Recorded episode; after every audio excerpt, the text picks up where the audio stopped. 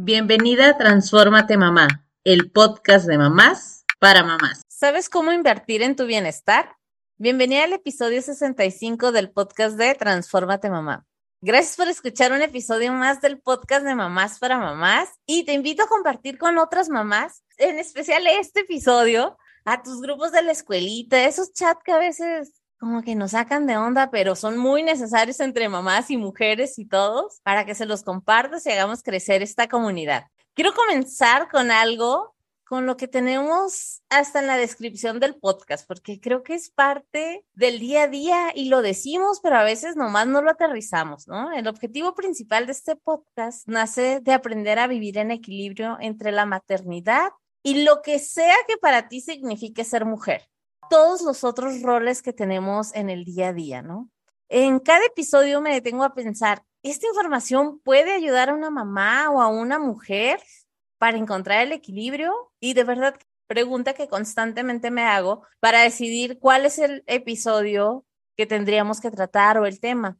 Y sé que cada día escuchamos más frases que nos dicen eso de que la mamá debe estar bien para que los hijos estén bien. Y yo también digo esa frase, pero en muchas ocasiones me quedo con la duda de cómo se hace eso, pues. O sea, sí, pero ¿y cómo? ¿O por dónde empiezo? Porque seguramente a ti también te ha pasado eso de, Ay, eh, sí, pero ¿cómo? Estar bien a veces te dicen es ir al gimnasio o tómate el café con las amigas, vete a hacer las uñas, no sé, eh, todas esas cosas de amor propio que también nos hablan y que claro que esas cosas nos ayudan. Sin embargo, en este episodio vamos a tocar el tema desde poner atención a nuestro ser, no en el hacer, sino en el ser. Así que invité a Celina González. Ella ayuda a mamás a empoderar su crianza en cuatro semanas, eso me encantó, quiero que me explique todo, amando el proceso desde el día uno. Es asesora de imagen holística y mamá primeriza empoderada. Eso me encanta. Hola Celina, ¿cómo estás? Bienvenida. ¿Cómo estás, Blanca? Muchísimas gracias por darme la oportunidad de compartir este espacio contigo. La verdad es que para mí es un honor poder apoyar este movimiento de concientizar a la mujer sobre la importancia de ponerse primero. Es algo que a mí me cambió la vida y ahora es mi misión de vida, el decir por todas partes a quien me quiere escuchar, ponte primero, ponte primero, porque de verdad es esencial para poder amar y disfrutar la vida. Y, y, más que nada, Blanca, es el tema de como mamás tenemos la responsabilidad del futuro del mundo. O sea, somos nosotras las que trajimos a estas personas que van a continuar en el planeta después de que nosotros nos vayamos. Entonces, ¿qué es lo que estamos haciendo para transformar el mundo? No sé si a ti te pasa que de repente dices, es que quisiera tener un mundo mejor. ¿Y, por dónde empiezo? ¿Y cuál va a ser mi granito de arena? Tus hijos son tu granito de arena. Y entonces es una responsabilidad gigante, pero te das cuenta de, ¿sabes qué? Si yo le puedo enseñar a mis hijos a ser felices, a disfrutar su vida y a vivir en su máxima expresión lo que ellos son, pues así transformamos el mundo. Sí, definitivamente creo que es la mejor manera que tenemos como herramienta las mamás son nuestros propios hijos. Justo esta pregunta de cómo logramos este bienestar, porque siento que sí, cada vez se habla más de esto, pero antes de contestar esa pregunta, Selena, yo creo que todas las mujeres que buscamos o nos ponemos como objetivo el ayudar a los demás, encontrar este equilibrio o que nosotros ya nos dimos cuenta de que, ah, no, o sea, entregando a todos los hijos por ahí no es, porque porque no me funciona, es, o sea, nos damos cuenta que no es así, nos desbordamos en algún momento. ¿Cuál es tu historia detrás de este nuevo objetivo que tienes de decir, quiero ayudar a otras mujeres a que encuentren este bienestar? Es como con el tequila, digo yo. Siempre que alguien te dice, a mí el tequila no me gusta, cuéntame la historia que hay detrás de eso, por favor. Así con la maternidad. Cuéntame tu historia, por favor, Celina. Claro, pues bueno, mira, mi historia como mamá empieza desde antes de ser mamá y de hecho empieza con la presión social de convertirse en mamá. Creo que la mayoría de las mamás no me van a dejar mentir cuando te casas con toda la ilusión del mundo de, ay, me caso bien padre, voy a vivir happily ever after como Disney me lo dictó toda mi vida y de repente empieza esta onda de, ¿y los hijos para cuándo? Oye, pues es que ya tienes tantos años de casada y pues no te estás haciendo más joven. O de que no, no, es que tienes que tener hijos porque la maternidad es lo mejor que le puede pasar a una mujer. y también todavía estamos eh, lidiando con generaciones de gente más grande que tienen esta idea de que el trabajo de la mujer es convertirse en mamá. Entonces, y efectivamente yo la verdad es que fui muy afortunada. Yo tenía eh, aparentemente el matrimonio perfecto. Mi ahora ex esposo era el hombre ideal, digo, sigue siendo, pero pues no para mí. este, para alguien más en el mundo. para alguien más. Este es el hombre perfecto, súper involucrado, súper presente, lo daba todo por mí, lo daba todo, o sea, lo daba todo por su familia, etcétera. Entonces, pues era así como que, pues ya, ya es tiempo, ya es tiempo. Entonces, ¿qué pasó? Yo empecé a idealizar tanto mi embarazo y la maternidad, o sea, porque yo dije, tengo al hombre perfecto a mi lado, mi familia pues está muy insistente en que yo me embarace, entonces seguramente voy a contar con todo su apoyo, mis amigas, o sea, todo el mundo a, mi alrededor parecía que estaba diciéndome, ya, o sea, ten hijos, nosotros te ayudamos. Estamos esperando.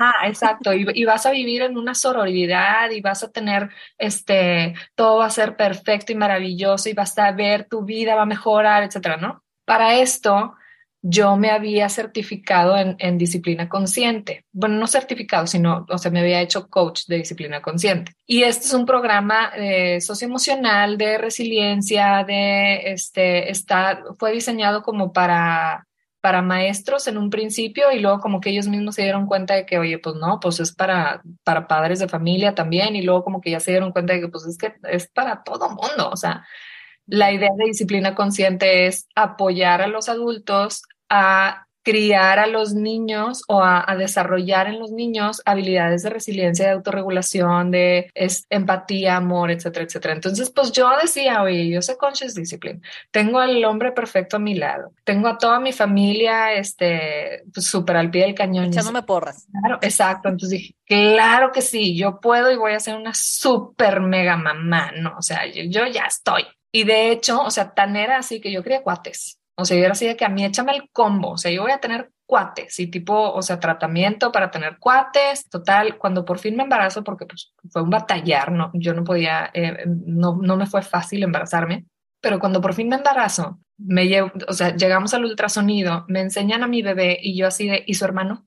Y la, la ginecóloga se me quedaba viendo así con cara de, pues, ¿cómo que el hermano? Y yo es que yo voy a tener cuates. Y la ginecóloga de que, pues, a ver, pues a ver, y entonces así de que, pues le buscaba y le buscaba y me decía, pues vente la próxima semana, porque pues sí, o sea, por los tiempos igual y todavía, pues no sé, tú vente la próxima semana. Llego la siguiente semana, efectivamente, eran cuates. Entonces, yo, pues, pues, sí, yo feliz, mi esposo muerto de miedo, pero pues bueno, pues ella dijo que ese era el plan, que era, eso era algo que, que mi esposo tenía y que me encanta. Y digo, la siguiente mujer que se encuentre maravilloso, porque, o sea, él es, lo que tú quieras, este, yo te apoyo, tú, este, pues sí, los dos puntos, se puede y así, ¿no? Pero él estaba muerto de miedo.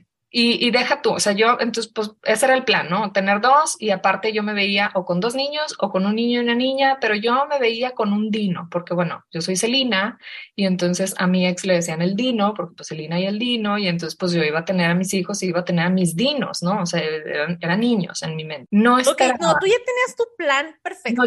sí, claro, claro. O sea, yo tenía eh, este, la historia, o sea, Disney iba a comprar la, la historia de mi vida, o sea, yo, yo claro, este, aparte, o sea, con esta convicción con la que te platico, ¿no? O sea, nada de, oye, pero no, es que mira, porque fíjate que no, no había cero duda en mí ninguna, o sea, era así. Así va a ser. Así tal cual. Entonces, lo que yo no esperaba era que en el siguiente ultrasonido la ginecóloga me dijera, ¿sabes qué? Como que el segundo bebé no está creciendo.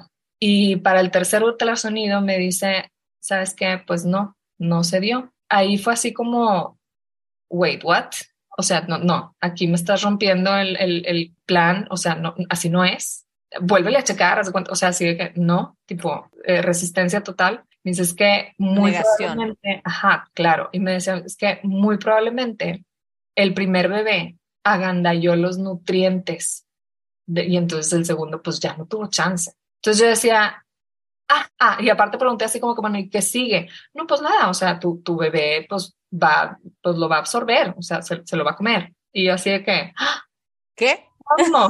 Ajá, o sea, ¿cómo? Entonces empieza una onda de, how dare you, ¿sabes? O sea, la agarré con mi bebé de cómo pudiste agandallar los nutrientes a tu hermano. O sea, por Dios, le estás dando la torre a nuestra familia, ¿sabes? O sea, muy mal. Digo, ahorita te lo platico y me doy cuenta de la locura que, que, yo empecé a desarrollar en mi mente y fue de, o sea, no, por favor. Pero bueno, en aquel entonces, pues digo yo, o sea, fue así de, ok, ok, bueno, no importa, todo está bien, yo, yo y mi vino vamos a estar perfectos. O sea, yo seguía con el plan de que pues va a ser niño, o sea, pues va a ser niño. Nada, me dicen que va a ser niña. Y yo, haz de cuenta que fue segundo strike o sea, ¿cómo? Primero te comes a tu hermano y luego no vas a ser niño. O sea, ¿de, qué se está tratando? A ver, o sea, eh, no estás entendiendo. Tú y yo somos uno. O sea, así como que tú y yo se supone que vamos a ser team porque no estás cooperando conmigo. ¿Sí me explico? O sea, ese era todo el fatal, horrible, muy mal. Pero ahorita ya entiendo, bueno, ahorita te, te, sigo explicando, pero ahorita ya entiendo de dónde venía todo eso. Y este se estaba desarrollando en mí una depresión parte de todo esto, mis papás salen con la noticia de que se van a separar. Y yo así de, a ver, momento. O sea, esto, eh, no. ¿Por, ¿Por, qué no están siguiendo el guion? Y luego mi hermana sale con que me voy a ir a vivir a Los Cabos. Y yo, a ver, no, no, no. Y encima de eso, un buen día llegamos al departamento y nos topamos con un letrero en el, en el edificio que dice se vende. Y así de que, o sea, ¿qué más? ¿Por qué? ¿Por qué nada está saliendo como, como debía de salir? Todo lo que, lo que yo tenía pensado para mi embarazo, pues estaba saliendo completamente eh, eh, lo contrario. Ajá, o sea, eh, yo tenía en mente que iba a tener un apoyo incondicional de, de, de mi familia y, de, y pues mi familia se estaba despedazando íbamos a tener un, nidito, ¿no? Y pues el nidito lo estaban vendiendo. Con todo y que yo tenía todo el apoyo de, mi marido, o sea, yo me empecé a sentir súper sola. Y como te darás cuenta, en un papel de víctima que ni María Félix, me era súper difícil ver todo lo bueno que tenía, porque pues yo me estaba hundiendo en toda esta eh, realidad que no cuadraba con mi plan. Y había muchas cosas buenas a mi alrededor, o sea, todos los miembros de mi familia seguían vivos, aunque se estuvieran separando, seguían vivos. Este, te digo, mi esposo súper presente y súper al pie del cañón. De hecho, mis papás hasta me ofrecieron una casa, entonces no iba a pagar renta, o sea, tenía muchas cosas muy buenas pasando y yo no lo podía ver. Yo estaba totalmente victimizada. Nace mi hija y sale idéntica al papá, idéntica entonces, en mi mente era un, ah, o sea, no, no eres niño, no eres cuate y aparte no te quieres parecer a mí. O sea, ¿sí me explico? Todo lo que yo había visualizado salió mal.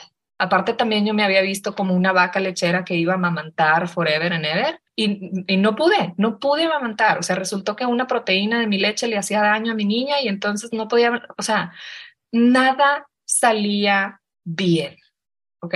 Bien para ti en ese momento. Exacto, exacto. Nada salía bien para mí. Ajá. Entonces yo estaba súper deprimida, pero pues no lo sabía, porque pues, o sea, yo veía a mi bebé y lloraba de amor por ella y yo decía, es que es perfecta. Pues digo, no se parece a mí, pero bueno, es perfecta. Es, sin embargo, en el fondo yo estaba súper triste porque no sentía esa conexión con ella. Te digo, a mí me había dolido demasiado el hecho de que no hubieran sido cuates, de que no hubiera sido niño y de que hubiera salido idéntica al papá. O sea, yo me sentía totalmente ajena a ella. De plano, llegó un punto en el que me cansé de que me dijeran, está idéntica al papá. Y entonces así como, ay, sí, ¿verdad? Pero por dentro era un, pues no, o sea, me, moría de, no me gustaba. Entonces me pinté el pelo negro. O sea, yo soy medio güera, pelirroja, jamás de pelo negro. Me pinté el pelo negro y ahí me empezaron a decir de que, ay, pues sí le da un aire a ti. este, y tú, claro, siempre ha sido así. Claro, así ha sido siempre, sí, siempre sí.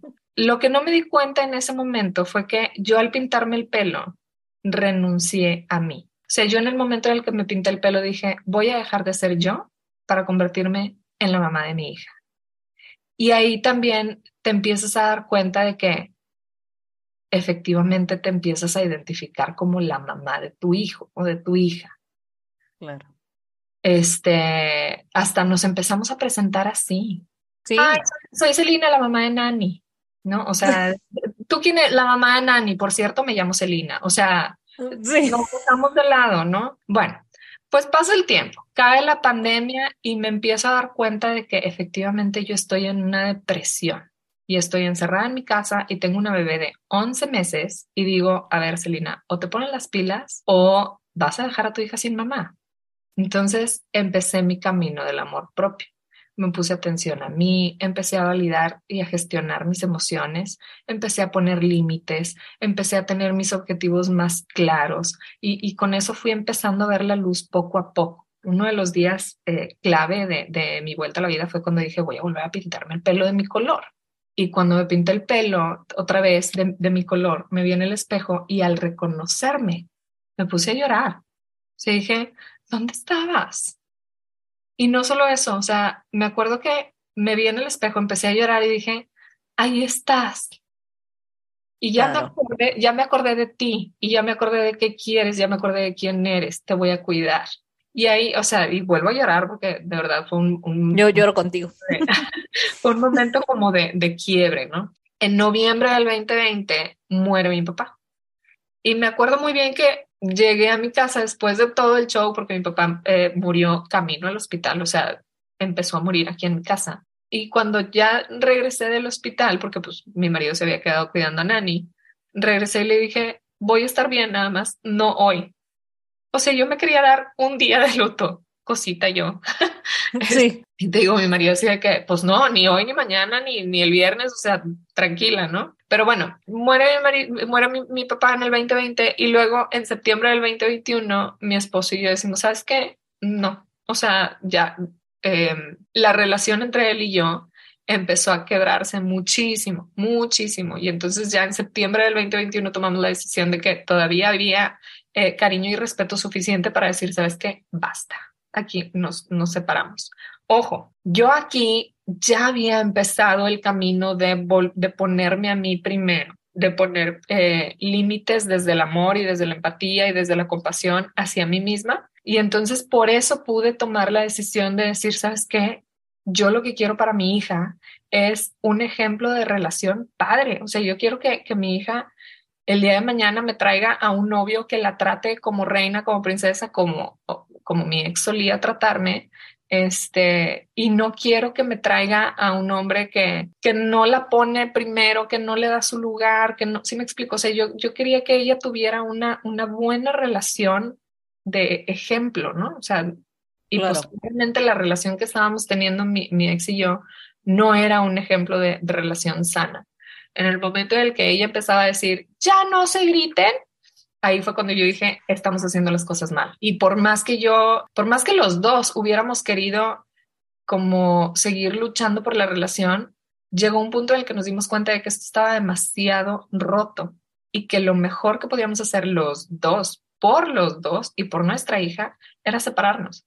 Entonces, ahorita, digo, ahorita, o sea, me llevo increíble con mi ex, pero en aquel entonces, pues no te puedo explicar la sensación de fracaso, tristeza, el duelo. Y te digo, si no hubiera estado ya trabajando en mí misma, pues quién sabe dónde estaría. Lo bueno fue que yo ya estaba trabajando en mí y ya tenía mis hábitos mágicos desarrollados, este, bien establecidos y pude llevar todo el proceso con muchísimo amor, muchísima compasión, empatía. Te digo, mi ex y yo nos llevamos de maravilla y te puedo decir que, que fue por eso, porque me puse primero. Y ahorita, por haberme puesto yo primero, sí soy la mamá de mis sueños. Qué sea, bonito. Lo logré. Oye, Selena, fíjate que, digo, no quería interrumpir tu historia porque creo que tengo muchas cosas que rescatar. Entre esas cosas, justo todos los duelos que tal vez para las demás personas, a veces cuando estamos de fuera, no nos damos cuenta todos estos duelos porque tú dices, o sea, el solo hecho de que fuera niña, Ujú. que ahora seguramente lo, aceptas y lo abrazas, Ah, no, claro. pero claro. en ese momento, en ese momento para ti era algo más que se estaba perdiendo de tu idea, de justamente de todos estos sueños que nos vamos haciendo, de todas estas cosas que, que también nos han vendido como parte de, de la maternidad, de, de todos estos duelos que tuviste, de alguna manera que a veces no son tan visibles y que no te permitía darte cuenta de todas las otras cosas buenas que podían estar pasando y que a muchas, yo creo que a muchos nos ha pasado que a veces dejamos de ver y de agradecer todas las cosas buenas que están pasando, ¿no? Hablas también de este tema de los divorcios, tanto en tus papás como después llegó el de ustedes. Y a veces también esas ideas que tenemos del divorcio de es un fracaso, qué mal. O sea, sí los demás se pueden divorciar, pero ya cuando tú lo pones sobre la mesa, ya es como que, ah, espérame, espérame, es que los demás está bien, pero uno no espera que sea el que se va a estar divorciando, ¿no? Eh, yo lo vi muy de cerca con mi hermana, que justo hace poco se, se separó también, después de 22 años de estar juntos, entonces fue como, pues es que sí siento que, que no es lo, o sea, sé que ya no estamos bien juntos, pero no sé si es lo mejor. El solo hecho de ponerlo ya ahora sí sobre la mesa, siento que son todas estas ideas que van sumando a esta depresión, que a veces las depresiones son súper silenciosas, ni siquiera es tan evidente, porque a veces cuando pensamos en depresión es una persona que estar en su casa de negro, guardado siempre, no sé, como esta idea que nos también nos hemos creído de que depresión es solo estar hundido en el sillón o en la cama y ya. Pero esa es la depresión. Hay personas que pueden estar en depresión funcional que le dicen que sí, está funcionando, haciendo muchas cosas o haciendo cosas simplemente, pero todo lo que está cargando y todas las emociones que hay dentro le es difícil salir. Comparto contigo lo que dices, que dejas de ser Celina, dejas de ser blanca para, digo, simplemente en el chat de la escuelita de los niños, yo así las tengo como Juanita, mamá de no sé quién, para saber y de qué grado, porque luego tengo dos muy a la par, entonces luego me ando confundiendo de mamás. La importancia que tiene ponernos a nosotros en inicio, ¿no? A veces cuando mencionamos que primero es el bienestar de las mamás y que las personas piensan que estamos diciendo también desde el ego, esta clase de cosas, porque yo he escuchado a personas que te dicen, no, no, no, o sea, como si le estuvieras diciendo desde el ego, de que está muy mal quererte poner a ti primero, porque primero es todo hacia los hijos, ¿no? Y nos pueden juzgar. Sin embargo, me gustaría que platiquemos acerca de eso, de la importancia que tiene que las mamás podamos trabajar primero en nuestro ser y no solo en el hacer. Sí. Y cómo comenzamos a trabajar en esto, sobre todo, ¿no? Claro, claro. Mira, Ok, yo lo que empecé a, notar, y ojo, no te voy a decir, ah, lo que yo descubrí, no, más bien es lo que yo encontré. No, yo no encontré el hilo negro, agarré hilos negros de todas partes y hice mi colchita negra, ¿se cuenta? Este, pero bueno, te digo, yo lo que encontré fue, somos cuerpo, mente y corazón. Ya sé, me vas a decir, no, no, es espíritu, no, espérame, espérame. Cuerpo, mente y corazón. Fíjate, cada uno tiene su propio archivo donde guarda experiencia, sabiduría, emociones, sensaciones y demás. Todo esto que te estoy diciendo, o sea, es, esta teoría no es una teoría de chamanes, no es espiritual, todos estos datos son ciencia, ¿ok? Es científico. Nuestro cuerpo, que tiene transmisores, tiene este, eh, emite energía, el corazón también tiene eh, emisores eléctricos, o sea, también emana energía y nuestra, nuestro cerebro también. O sea, son, son, de hecho, nuestro cuerpo tiene tres cerebros, el cerebro de la cabeza, el corazón y el intestino. O sea, tenemos tres cerebros, pero bueno, el, intestino vamos a dejarlo un poquito de lado, pero yo me concentro en mente, corazón y cuerpo. ¿Por qué? Porque la mente guarda todas tus experiencias y el corazón guarda todas tus emociones, o sea, toda la, tú sabes, el instinto, ese no sé qué, que no sé cómo, pero me cuadra o no me cuadra, eso se guarda en el corazón y ya está científicamente comprobado. Y el cuerpo es el medio por el cual sentimos todo esto o sacamos todo esto. Mi método y los hábitos mágicos, que son muchos, pero básicamente cuando, o sea, el método se trata de que cuando te pones como prioridad y empiezas a cuidar de cada uno de estos pilares de tu ser, que es cuerpo, mente, corazón, los balanceas y con pequeñas actividades y actitudes, todo empieza a florecer. O sea, tu vida despega. Hay evidencia de sanación, de regeneración y de rejuvenecimiento incluso. O sea, eh, hay evidencia de que cuando tú eh, creas una coherencia entre tu mente y tu corazón, tu cuerpo sana. Así es la triada, ¿no? Entonces, a esto yo le agrego mis hábitos mágicos, que son eh, nueve, Y entonces, haz de cuenta que disfrutas tu vida porque disfrutas tu vida, porque te estás poniendo atención a ti y todo lo estás haciendo desde tus principios, desde lo que a ti te importa, desde lo que es valioso para ti. Y todo esto, sí o sí, conlleva amor, conlleva empatía, conlleva compasión para el resto del mundo. Entonces, no nada más tu vida mejora, también impactas la vida de los demás y esto obviamente incluye a tus hijos. Entonces, por ejemplo, eh, si yo descanso lo suficiente, practico atención plena y me siento conectada con mis hijos, voy a ser mejor mamá, porque no va a haber nada nublando mi intención y, y mi paciencia, ¿sí? O sea, voy a estar bien descansada, voy a poder reaccionar bien y, al sentirme conectada con mis hijos voy a tener una mejor intención de enseñar antes de regañar. No se trata de decir ahora con, lo que decías al principio de que pues es que vete a tomar el café con las amigas, vete a hacer las uñas. No se trata de, ay, voy a hacer actos egoístas como ir a hacerme las uñas. Es entender qué hay detrás de las uñas. O sea, es entender que al hacerte las uñas contribuyes a la imagen de tu cuerpo, que, que tu cuerpo pues proyecta una imagen y el cómo te ves, te sientes, no solamente cómo te ves, te tratan, no, cómo te ves, te sientes tú también. Entonces, el hacerme las uñas contribuyen a la imagen de, de, mi cuerpo, contribuye a mi mente dándome un momento de paz y atención plena en el que yo estoy enfocada en el diseño de las uñas. Este, y al ver que mis uñas están lindas, yo me siento bonito, o sea, siento lindo en mi corazón. Y entonces así las uñas se convierten en un, en un acto que realmente tiene un significado para tu amor propio. Entonces ya no es un acto eh, egoísta, es un acto de amor propio por todo lo que conlleva, por todo lo que significa para los tres pilares de tu cuerpo. Como todas estas pequeñas acciones que a veces llevamos a la práctica, que a mí me gustaría un poquito que indagáramos en los nueve hábitos mágicos de los cuales mencionas, porque, no sé, me identifico contigo de lo, en lo que estás compartiendo, que hubo un momento donde, bueno, las personas que escuchan el podcast seguramente ya lo han escuchado, y si no, ahora lo comparto, cuando empezamos nosotros a mudarnos, nosotros somos de Tijuana, nos fuimos a vivir un tiempo a Monterrey, y que fue la primera vez que mi esposo y yo estábamos solos contra el mundo, con dos chiquitos. Él, él trabajaba un buen de tiempo fuera, yo no conocía a nadie en Monterrey,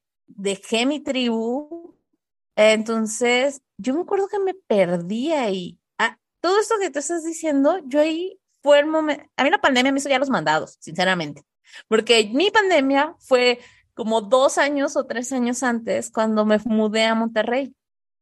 Y, y perdí mi tribu y me quedé sola y no me encontraba tiempo para, para mí porque tenía que estar con los dos chiquitos en casa porque no tenía nadie con quien dejarlos, más que con el esposo cuando estaba.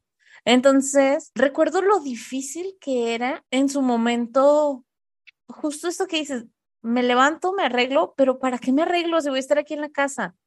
Y como que vas dejando esas cosas de lado y dices, ay, no, ¿para qué? Así, no importa, o sea, voy a andar aquí, no tengo que salir hoy. Pero es verdad, o sea, si no dedicamos tiempos para nosotras, yo recuerdo que poco a poco yo me veía al espejo y decía, ya ni me veía al espejo, o sea, era de, pasemos de largo el espejo, por favor, porque ya no me sentía identificada con, con mi persona, con quien yo era. Yo empecé a hacer ciertos hábitos que siento que me funcionaron. Me encantaría que tú nos compartieras algunos de estos hábitos de los cuales tú hablas, que son los hábitos mágicos. Sí, mira, de hecho, me da risa porque hablo de mis hábitos mágicos y la gente empieza de que, ay, sí, claro, me va a decir que tome agua, que haga ejercicio, que vea menos tele. Y no, mis hábitos no son, o sea, no, no, no son acciones eh, de ese tipo. Mis hábitos son, te los enumero, o sea, el primer hábito es la calma, es cultivar la calma. El segundo es mejorar el punto de vista. El tercero es cultivar el enfoque positivo. Cuarto son las palabras efectivas. El quinto es conexión y amor. El sexto es honrar tu voluntad y crear oportunidades. El séptimo es soltar las resistencias. El octavo es mantener la meta en mente y el noveno es la responsabilidad. Entonces, no era nada lo que pensaba. No, no son, ajá, exacto, no son hábitos de que, ah, sí, este, ve menos tele, toma dos litros de agua. No, o sea, estos son hábitos del, del ser. Claro. Entonces, cuando cultivas estas características del ser, o sea, y yo los veo así como hábitos, o sea, oye, tengo el hábito de verlo de una mejor manera, tengo el hábito de querer conectar antes de querer juzgar, tengo el hábito de querer honrar mi, mi, voluntad y, de crear oportunidades para, eh, para otros, para que otros cooperen conmigo. Eh, tengo el hábito de soltar la resistencia, porque quieras que no, los hábitos que tenemos normalmente es aferrar.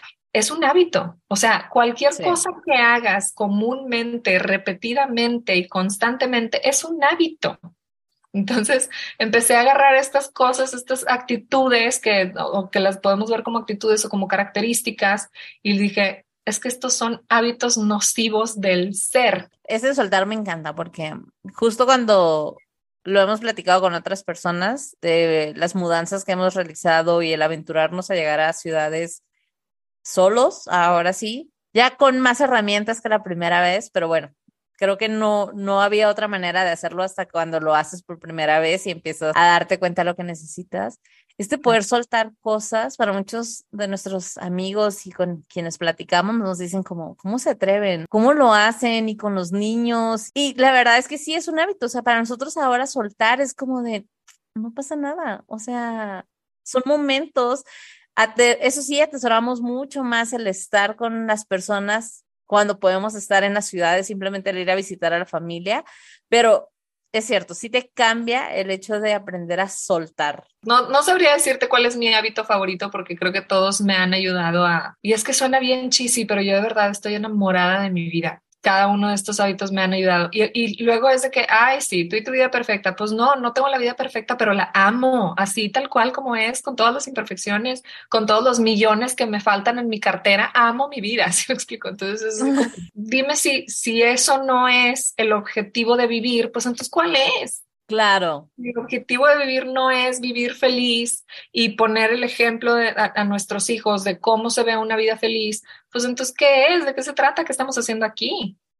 Claro, y no tiene nada, justo lo que dices, ¿no? No tiene nada que ver con las expectativas que también otras personas pueden tener sobre lo que es una vida feliz, ni con lo que tienes físicamente, ni en tu cartera, ni, ni siquiera en los viajes que haces, nada de este tipo de cosas. O sea, simplemente es la actitud con la que tomas la vida, cómo estás, porque sí cambia. Puedes tener mucho dinero en la cartera, pero si no estás feliz con lo que estás haciendo, si no estás conectada contigo misma, de nada sirve lo que está afuera. Y eso creo que lo hemos visto un montón de veces con un montón de personas como ejemplo. El poder conectar contigo es súper importante. O sea, cada quien con su persona.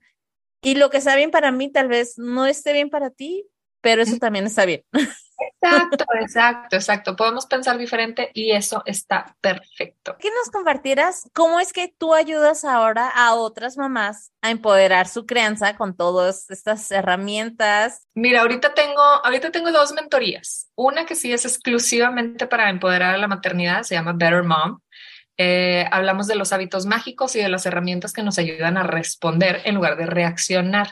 Lo que hacemos aquí es cambiar los patrones de conducta estos patrones de conducta que nosotros hemos aprendido, no nada más de nuestros papás, sino de abuelos, o sea, generaciones pasadas, y, y hemos ido adoptando a nuestra vida, pues como algo natural. Entonces nosotros en esta mentoría lo que hacemos es cambiar esos patrones de, de, conducta y adoptamos nuestra verdadera intención de ser las mejores mamás que podamos ser logrando así una conexión más fuerte con nuestros hijos, que nuestros hijos quieran cooperar y hacer caso. Y aparte, pues les, les enseñamos a, nuestros hijos a ser responsables de sí mismos para que puedan resolver futuros problemas.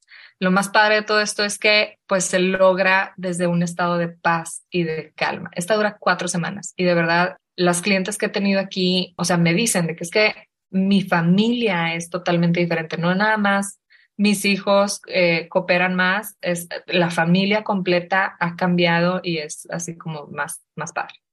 Y la segunda mentoría se llama Better Me y esta no es exclusiva para mamás, pero sí se trata de aprender todo lo que ya te conté. O sea, esta mentoría es el proceso que yo llevé para transformarme yo a mí. La, la idea es que entendamos que cuando tú te transformas, transformas todo tu entorno incluyendo tus relaciones y tus resultados. O sea, los resultados que tú tienes al, interactuar con el mundo en tu vida profesional, en tu vida eh, espiritual, si eres una persona espiritual, en relaciones, etcétera, ¿no? O sea, esto es lo que yo pasé y lo que me trajo a ser esta versión actualizada en la que de verdad soy la mujer que, que, que quiero ser en todos mis papeles. esta mentoría de tres meses es lo que yo viví y te digo, es lo que se convirtió en, en, mi, en mi misión de vida. Me queda una duda, ¿las, ¿estas mentorías son uno a uno, son grupales o cómo las ah. manejas? Un poquito para... Ok, mira, Better Mom tiene, bueno, las dos mentorías tienen videos pregrabados y tienen el acompañamiento por Zoom. Better Me eh, tiene un acompañamiento grupal de sesiones uno a uno grupales y aparte tenemos eh, sesiones privadas en estas ya están así como pues uno a uno las, las acordamos, ¿no? Eh, y Better Mom tiene videos pregrabados y el seguimiento sí es uno a uno, o sea, el acompañamiento de estas cuatro semanas sí es uno a uno. Entonces, eh, Better Me ahorita está súper cargado de, información. Es, es, una, o sea, es, un grupo pequeño. De hecho, o sea, se abren seis lugares nada más. Empezamos creo que la última semana de marzo y pues te digo, son, son tres meses y, y más una semana. o sea, tiene demasiada información, tiene demasiado acompañamiento, eh, está diseñado para que las personas realmente se sientan acompañadas aquí conmigo pegadas todo el tiempo. Y aparte pues para hacer comunidad porque es, es importante el como dices el tener la tribu o sea el, armar tribu es súper súper importante. Entonces también por eso es, es la onda de bueno vamos a abrir un, un grupo de seis personas, seis almas que quieran transformarse en todos los sentidos. Te digo, y esto no es exclusivo para mamás. Obviamente las mamás se ven súper beneficiadas, pero pues es para cualquiera. Y Better Mom sí, sí es exclusivo para mamás, ahí no. Totalmente. Esa parte justamente de trabajar este tipo de hábitos a ver, las resistencias normales que nos ponemos las mamás, las mujeres y todo es como, no, es que tú hablas de la calma, pero mi estilo de vida no me da para estar en calma, porque siempre ando corriendo y, por ejemplo, las mamás que tienen que trabajar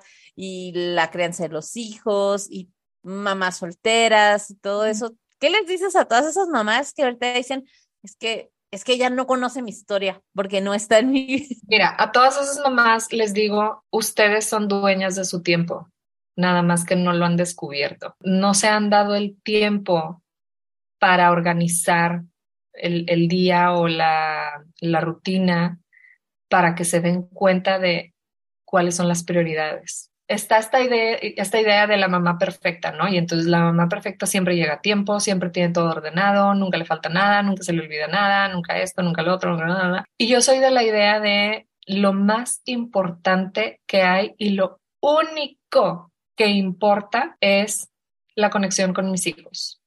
Es el momento que yo vivo con mis hijos. Y te voy a decir una cosa, en el, en el caso de que pues llegamos tarde, es, es parte de una, del hábito de la responsabilidad, el decir, ¿sabes qué? Si se me hizo tarde, pues a lo mejor llegué sin zapatos y esa es mi consecuencia. O sea, eso lo vivo desde mi responsabilidad, porque yo elegí decir, ¿sabes qué?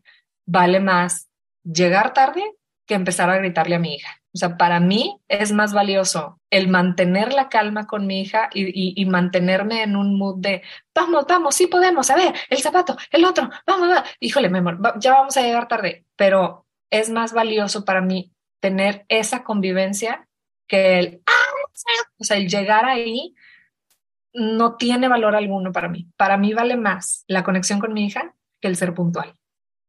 Y de eso se trata esta es transformación, el de verdad ponerle prioridad a lo que sí importa. Tú llegas al partido, dejas a tu hijo, oigan, ahorita vengo, voy al Oxxo a comprar los sándwiches se me olvidaron. ¿Sí me explico? O sea, soluciones hay infinitas.